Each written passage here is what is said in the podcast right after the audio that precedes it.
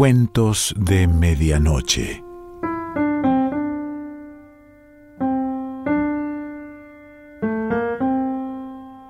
El cuento de hoy se titula Nochebuena y pertenece a Mev Brennan.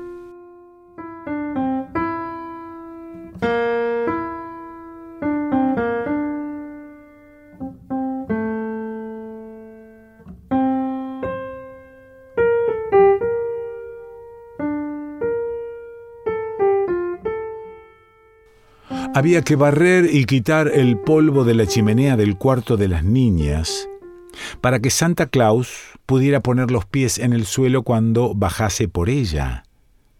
Lily y Margaret Bagot miraban a su madre, que estaba arrodillada frente al hogar barriendo los últimos montoncitos de ceniza de las esquinas. Lily tenía ocho años y Margaret seis y sus largos camisones blancos les caían en una línea arrugada hasta los tobillos. No llevaban batines, aunque la habitación estaba fría. Iban a meterse en la cama un minuto después. Era una habitación cuadrada. El dormitorio de la parte de atrás tenía un descolorido papel con guirnaldas pintadas de azul, rosa y verde e iluminada por una simple bombilla que colgaba en mitad del techo.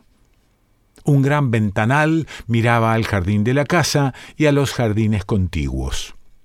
La señora Bagot había echado la cortina hasta el alféizar.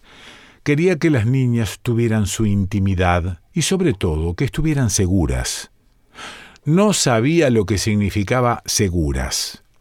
Tal vez que estuvieran a salvo, que fueran respetables o que tuvieran éxito en algo que no podía imaginar.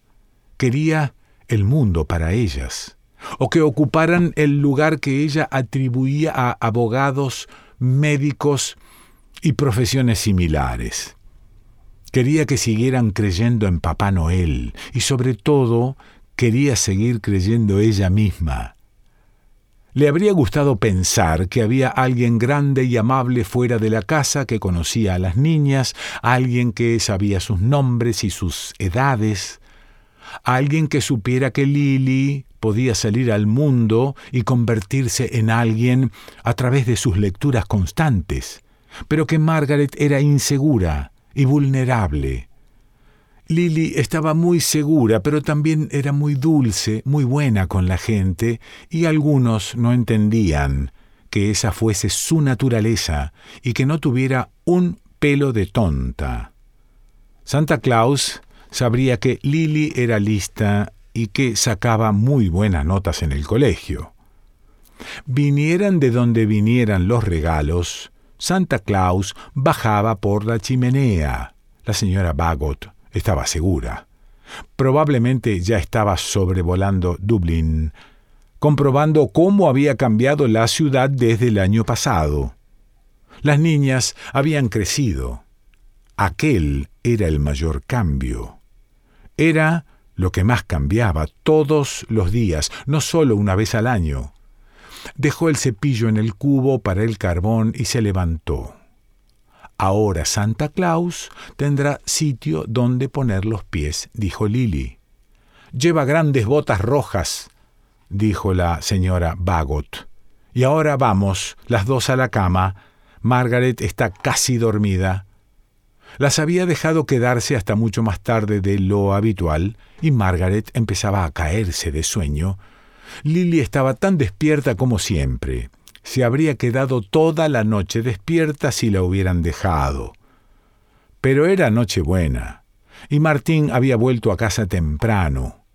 Ahora estaba abajo, leyendo el periódico y esperando a subir y darles las buenas noches. Como Martín estaba en casa, los dos gatos y Benny el perro estaban encerrados en la cocina. Martín detestaba ver a los animales por la casa, y los animales parecían saberlo, de modo que se habían instalado cómodamente alrededor de la estufa en el momento en que ella les dijo que se quedaran allí. Todos eran animales callejeros que había ido encontrándose al volver a casa un día u otro, y nunca habían perdido su actitud alerta. Sabían muy bien cuándo y dónde eran bienvenidos. Benny era la mascota especial de la señora Bagot. Era un terrier blanco de pelo duro. La señora Bagot lo había rescatado de una banda de chiquillos que lo estaban atormentando. Desde entonces nunca se apartaba de ella. Dormía en su cama por la noche. Martín Bagot no lo sabía. Él tenía su propia habitación al fondo de la casa. Generalmente llegaba muy tarde del trabajo, cuando la señora Bagot, las niñas, Benny y los gatos estaban ya durmiendo. No quería que la señora Bagot lo esperase. Ella tenía que madrugar por la mañana por el colegio de las niñas. Martín creía que todos los animales dormían en la caseta de madera de detrás de la casa. Minnie, la delgada gata negra, era de Lily y Rupert era de Margaret. Rupert era un gato gordo anaranjado, tan bueno que ronroneaba incluso cuando le pillaban la cola con la puerta de la cocina. Martín sabía el nombre de los animales y a veces les preguntaba a las niñas ¿Cómo está Minnie? o ¿Cómo está Rupert? pero le gustaba que se mantuvieran fuera de la casa. Tenía la vaga impresión de que los animales transmitían enfermedades y que las niñas podían sufrir las consecuencias. Abajo en la sala que daba a la fachada, Martín estaba contemplando el fuego. Había dejado el periódico de la tarde a un lado, no decía nada, pensaba en lo agradable que era estar en casa a la hora en que solía llegar la mayoría de los hombres. Al menos por un día. No le habría gustado tener que volver tan pronto a casa todos los días, llena de griterío, con las niñas intentando hacer sus deberes en la misma mesa donde su madre servía el té. Pero Naturalmente, él era distinto de los demás hombres. No estaba en absoluto domesticado. Nadie podía considerarlo un animal doméstico.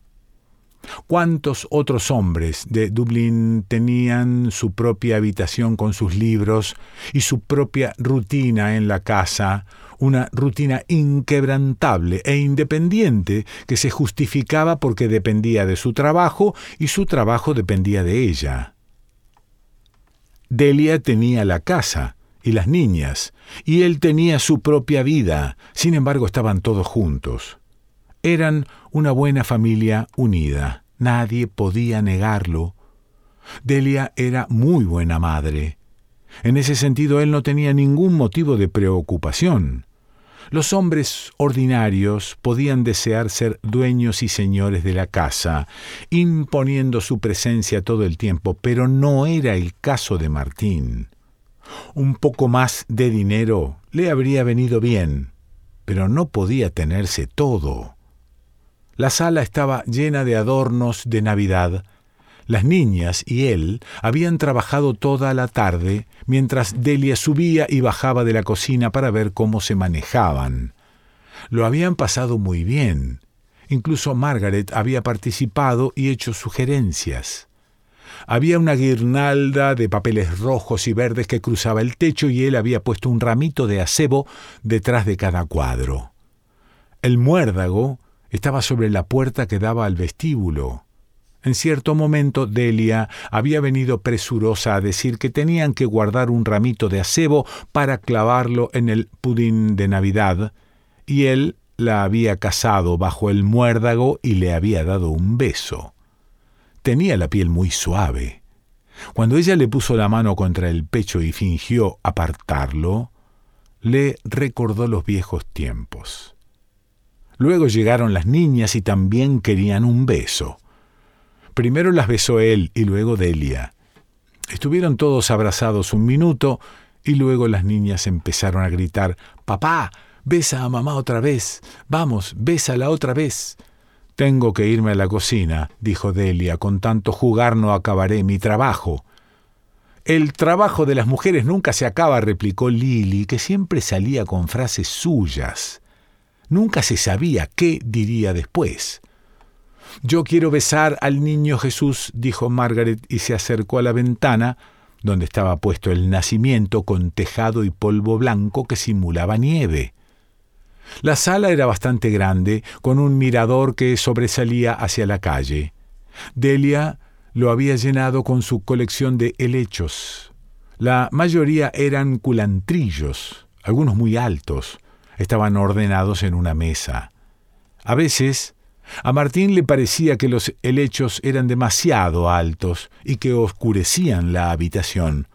Pero aquella noche quedaban como un fondo precioso para el nacimiento, como si la Sagrada Familia, el establo, los pastores y sus animales quedaran rodeados y protegidos por un bosque benigno, donde siempre estarían seguros y donde la nieve podría caer sin enfriarlos.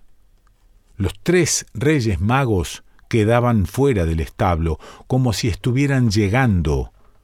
Lily los había rociado delicadamente de nieve en los hombros parte de la nieve había caído en la alfombra, donde brillaba a la luz del fuego. Aquella tarde de camino a casa, Martín había comprado dos lápices de color oro para las niñas. Cada lápiz tenía su caja y la chica de la tienda las había envuelto con papel de seda blanco y atado con cinta roja. Estaban guardados en el bolsillo de su abrigo en el recibidor junto con un regalo especial que había comprado para Delia en la misma tienda, y quería ponerlos en la mesa de la cocina para no olvidarse. Sabía que Delia tenía el resto de los regalos de las niñas escondidos en la cocina. Valía más que los llevara ahora, aprovechando que se acordaba. Salió al vestíbulo, cerró la puerta rápidamente tras de sí para mantener el calor en la sala y mientras hurgaba en sus bolsillos oyó a Delia hablando con las niñas arriba. Su voz era baja, serena y clara, como si les estuviera explicando algo o incluso instaurando una ley sobre algo. Él se quedó muy quieto, con los lápices en la mano. No podía entender lo que Delia decía, solo oía su voz y una o dos veces le pareció que las niñas susurraban. Sentía tranquilidad allí en el recibidor, tranquilidad y holgura, aunque también algo de frío comparado con el calor del salón. Pero se sintió cómodo y satisfecho repentinamente en paz con el mundo y el futuro. Era como si el peso del mundo le hubiera caído de los hombros y antes ni siquiera se hubiera dado cuenta de que lo cargaba en su cuerpo o de que estaba preocupado. En pocos años ganaría algo más de dinero y las cosas serían más fáciles. No deseaba saber qué estaba diciendo Delia, ni tampoco subir y unirse a ellas. Aquello era algo íntimo entre ella y las niñas. Si subía ahora, solo molestaría a Delia. Esperaría a que ella lo llamase. El vestíbulo estaba oscuro excepto por el farol de la calle escuchó la voz de Delia tan calmada y firme y tuvo la sensación de estarlas espiando. ¿Y qué si las espiaba? No tenía muchas ocasiones de escucharlas así en el crepúsculo. Qué grande era su pequeña casita si podía contenerlos a todos tan separadamente. Él podría haber estado a miles de kilómetros de distancia. Tan inadvertida era su presencia para ellas en aquel momento. Pensaban que estaba en la sala leyendo el periódico de la tarde, cuando en realidad estaba a miles de kilómetros por encima de ellas, observándolas y observándolo todo a su alrededor. ¿Qué habría sido de ellas sin él? Ah, pero ellas lo sujetaban en la tierra. Tuvo que contener la risa al pensar en lo que podría haber sido podría haber viajado. Ahora había pocas posibilidades de que conociera las capitales del mundo. Nunca había sabido con certeza si Delia y las niñas eran su ancla o su carga, y en aquel momento tampoco le importaba. Pocas veces se había sentido tan en paz consigo mismo como entonces. Habría sido agradable quedarse dormido así, feliz, y luego despertarse en la mañana para descubrir que el mundo era fácil. A menudo había pensado que la casa era muy estrecha y que lo aprisionaba, pero aquella noche sentía que podía estirar los brazos a través del techo del vestíbulo y atravesar también el tejado sin hacer daño y sin que nadie se lo reprochara. Había mucho espacio. Era libre como cualquier hombre, o al menos todo lo libre que uno pudiera ser en un día como aquel y a su edad. Ahora correría a la cocina a dejar los lápices. Delia podía llamarlo en cualquier momento. Pero se encendió la luz del rellano y Delia apareció arriba de las escaleras y lo vio. Martín iba a bajar a buscarte, le dijo. Yo iba a subir, dijo él, y empezó a subir las escaleras de dos en dos. Cuanto más se acercaba a su cama, más crecía la excitación de las niñas, aunque estaban muy quietas. Delia temía que no se durmieran o que se despertaran justo cuando Martín y ella se deslizaran en su habitación para ponerles los regalos. Delia estaba junto a su cama, diciéndoles que se calmaran, y se dio cuenta de que cuanto más somnolientas estaban, más aprensiva se volvía ella. Se estaba poniendo lo que ella llamaba nerviosa y no podía comprenderlo porque había esperado la Navidad con ganas. No sabía qué le estaba pasando. Se sentía tan temerosa aquella noche como mucho tiempo atrás en casa, echada en la cama y oyendo el viento silbar alrededor y sobre la casa. El miedo era el mismo en aquella casa, exactamente el mismo, excepto que aquella casa estaba pegada por ambos lados a otras casas. Así que el viento no podía soplar alrededor, sino solo por delante y por detrás. Pero la sensación de miedo era idéntica. Delia odiaba el viento. De día podía mantenerse ocupada, pero de noche cuando estaba echada sola en la oscuridad, su mente volvía atrás y en lugar de entrar en el sueño o la ensoñación, se adentraba en conjeturas y de ahí solo pasaba a la confusión. En lugar de reconstruir el pasado según su deseo y hacer que las cosas ocurrieran tal como deberían haber ocurrido, la agitaba el rumor del viento contra amargos obstáculos que era capaz de evitar con mejor tiempo. Palabras como ¿por qué? ¿cuándo? y cómo se levantaban contra la ensoñación que la calmaba y se veía forzada a enfrentarse a sí misma y en lugar de reordenar las cosas tenía que encararlas. El pasado conducía al presente, ese era el problema. No podía haber ninguna relación entre su modo de ser de antes y el de ahora. Y no podía entender cómo podía sentirse sola y asustada con un marido y dos hijas. Allí estaba, hablándoles a las niñas del día tan bonito que iban a pasar mañana, y era muy consciente de que estaba cayendo en un ánimo mórbido. No tenía ninguna excusa, no tenía por qué preocuparse, y menos aquella noche. Ni siquiera soplaba el viento, aunque había llovido y probablemente volvería a llover antes de la mañana. No había nada por lo que preocuparse, excepto cómo sacar a Benny de la cocina y llevarlo hasta su habitación sin que Martin lo supiera. Sería terrible, horroroso, que Martín descubriera que Benny dormía todas las noches en su cama, pero ella no podía dejarlo en el frío cobertizo. Los gatos siempre dormían con las niñas, pero bien podían pasar una noche en el cobertizo. Tenían allí una cesta y podían ovillarse juntos. Pero Benny no podía quedarse allí. La echaría demasiado de menos. Deseó poder hablar con Martín y decirle lo importante que era Benny, pero sabía que era inútil. Ahora tenía que bajar a buscarlo para que le diera las buenas noches a Lily y a Margaret, y entonces, cuando fue al rellano, lo vio de pie en el recibidor. El recibidor era más bien estrecho, estaba cubierto de linóleo y cumplía eficazmente su función como entrada y como lugar estratégico desde el cual podía verse la casa tal como era.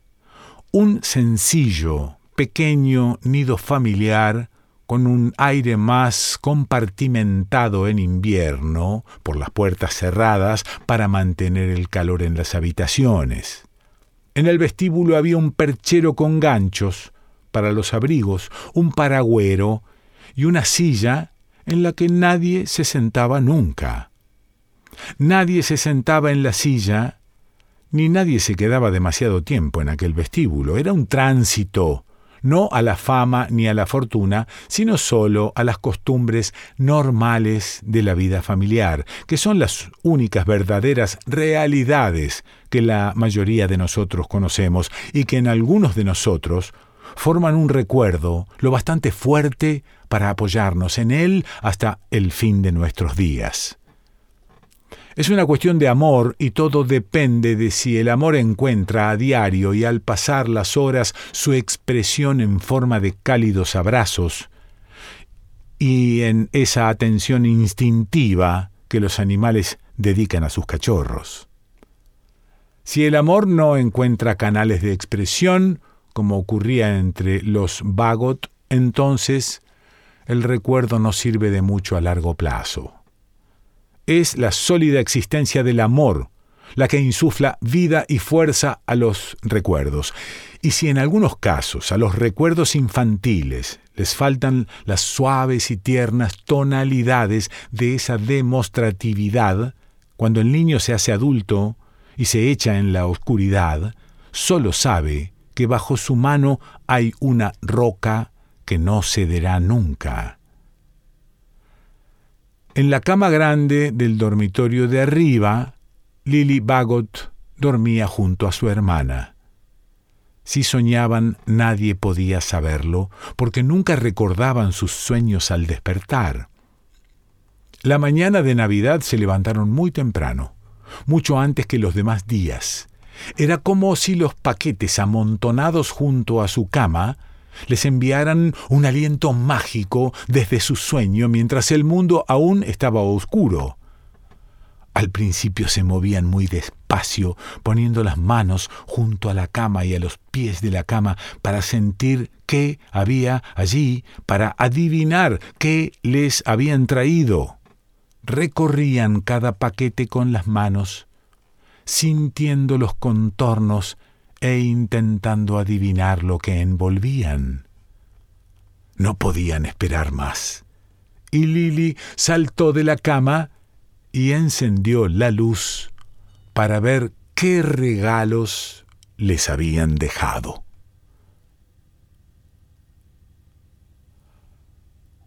Meve Brennan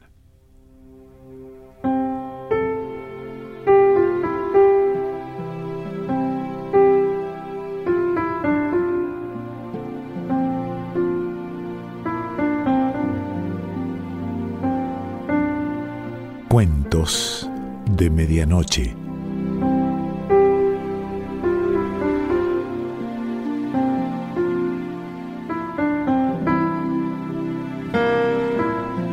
Selección Pancho Mondino. Idea y lectura Quique Pessoa.